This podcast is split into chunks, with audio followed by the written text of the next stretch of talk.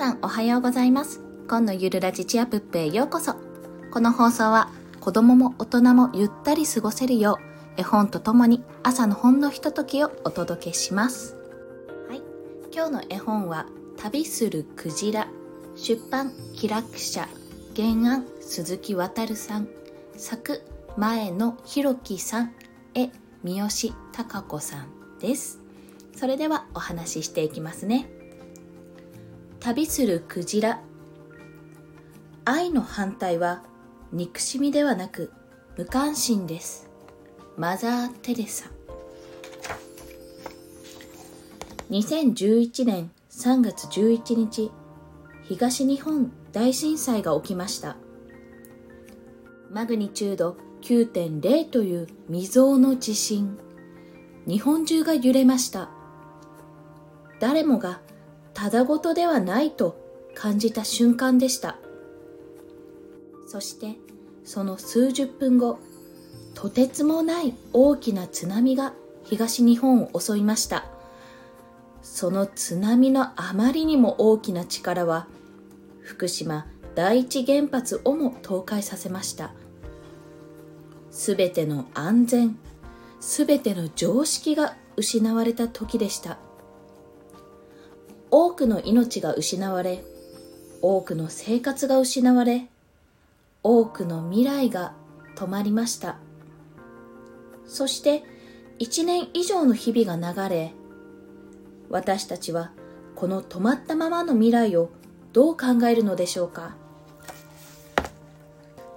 旅するクジラの物語。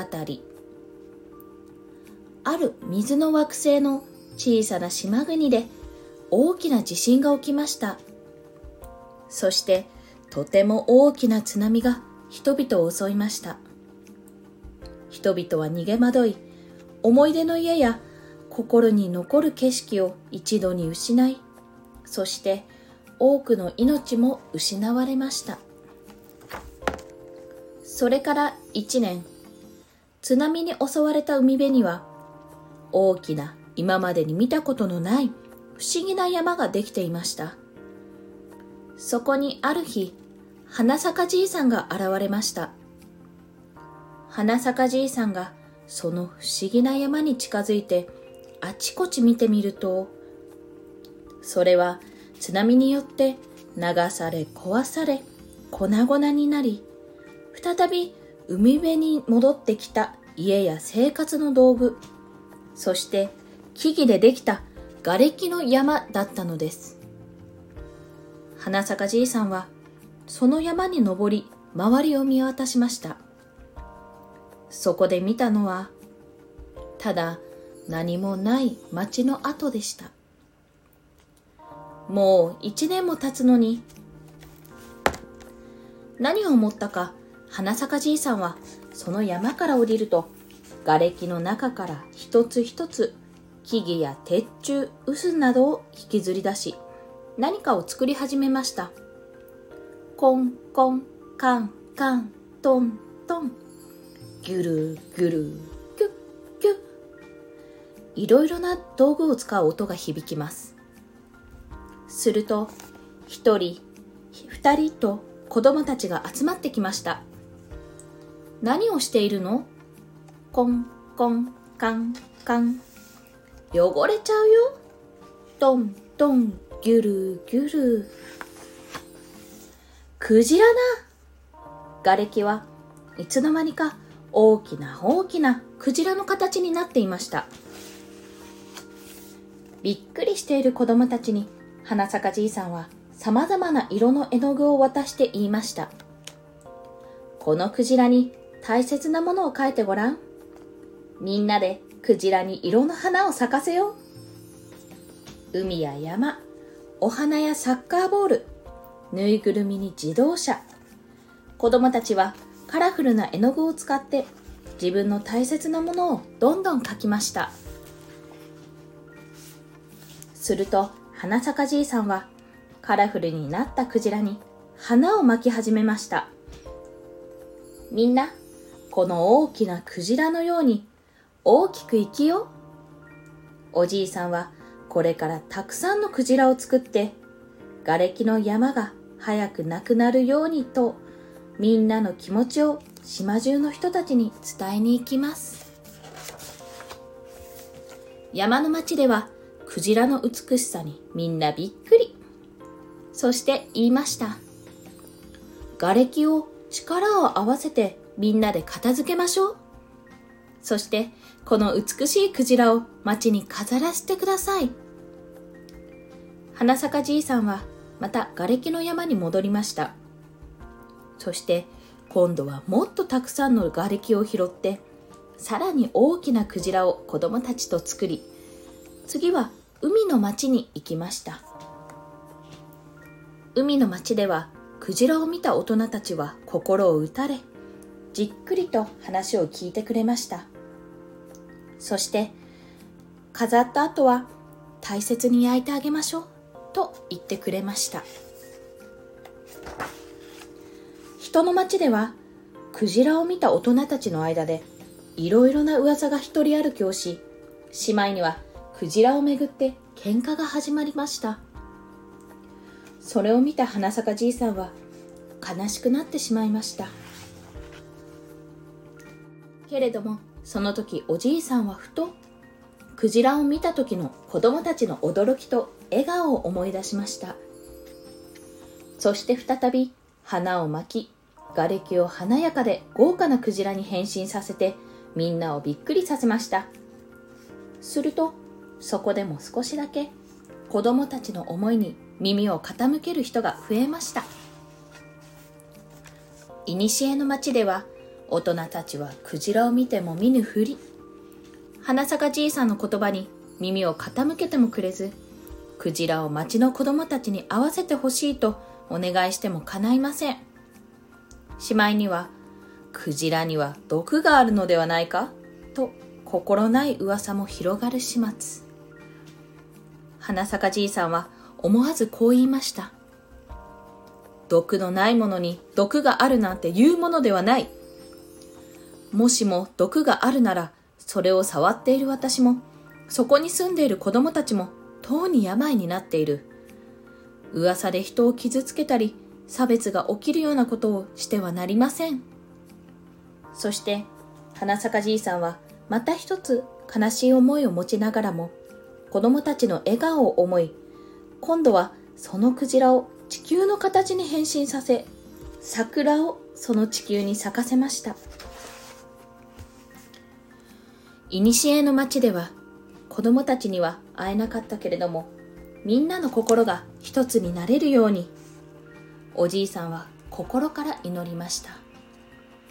するとどこからともなく美しい音色とともにバイオリン弾きが現れたかと思うと日本の美しい古の舞を踊るおじいさん力強く優しい音色のピアノ弾きの青年お姫様のように優雅にチェロを弾く女の人が次々と現れ、その地球の周りで美しい音楽を奏で始めました。その音色を聞いた古の町の人々は、静かに目をつぶってうなずいていました。古の町を後にした花咲じいさんは、今度は中の町に行きました。そこには子供たちがたくさん集まっていました。そしてあの瓦礫の町の子供たちも遊びに来ていたのです。子供たちは花咲じいさんを見ると言いました。おじいさん、これからクジラのお祭りが始まるよ。この町の人たちは苦しい時や大変な時はお互い様だから瓦礫を一緒に片付けてくれると言ったんだ。そして僕たちも一緒にクジラのお祭りをしようと呼ばれたんだ。みんなおじいさんを待っていたんだよ。僕らもこの町の子供たちと一緒に大切なものの絵を描くからクジラを作ってよ。花咲じいさんはとても嬉しくなって子供たちの絵と花でいっぱいのまるで3頭分はあろうかという大きなクジラを作りました。こうして瓦礫のクジラは多くの人に知られるようになり、人々に未来を信じる心やお互いを思い合う心を思い出させました。そして人々はそのクジラを旅するクジラと呼ぶようになりました。今では海辺にあったあの大きな瓦礫の山はすっかり小さくなり子供たちも新しい生活を始めています。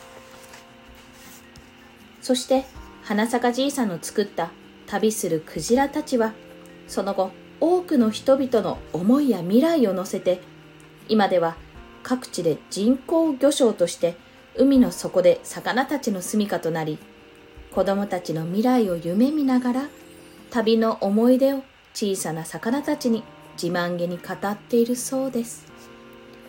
おしまい。いかがでしたでしょうか？こちら終わりにメッセージもありますのでそちらも読ませていただきます。終わりに旅するクジラはそうなればいいなと思う未来へのお話です。誰もが正しい情報に耳を傾け誰かが誰かを思うそのための行動を日本人の誰もがお互いにできるようになることがこれからの未来への本当の希望だと思います。前野弘樹はい。こちらですね3.113月11日になったということで3.11に関する絵本を見つけましたのでそちらをお話しさせていただきました。もう私の娘や息子は3.11を知らないわけなんですけどもやっぱり私自身もあの都内でしたけど経験してもう本当に恐ろしい光景がテレビから流れてきた時にはやっぱりもうなんか本当に夢みたいな本当に事実なのって思った記憶があります。もうそれがだんだんとねもう10年近く経って記憶が風化されていってしまうとは思うんですけどもやはりね戦争とかと同様にこういうことってどこかで忘れてはいけないって思うんですよ。まだやはり終わってもないですし一生懸命復興に携わってる方復興に向けてあの準備を進めている方まだまだ終わっていないことだと思うんですね。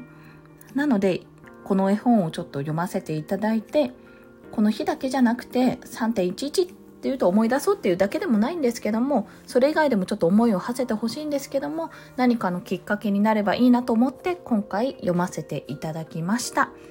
はい。それでは今日もお聴きくださりありがとうございました。コンでした。ではまた。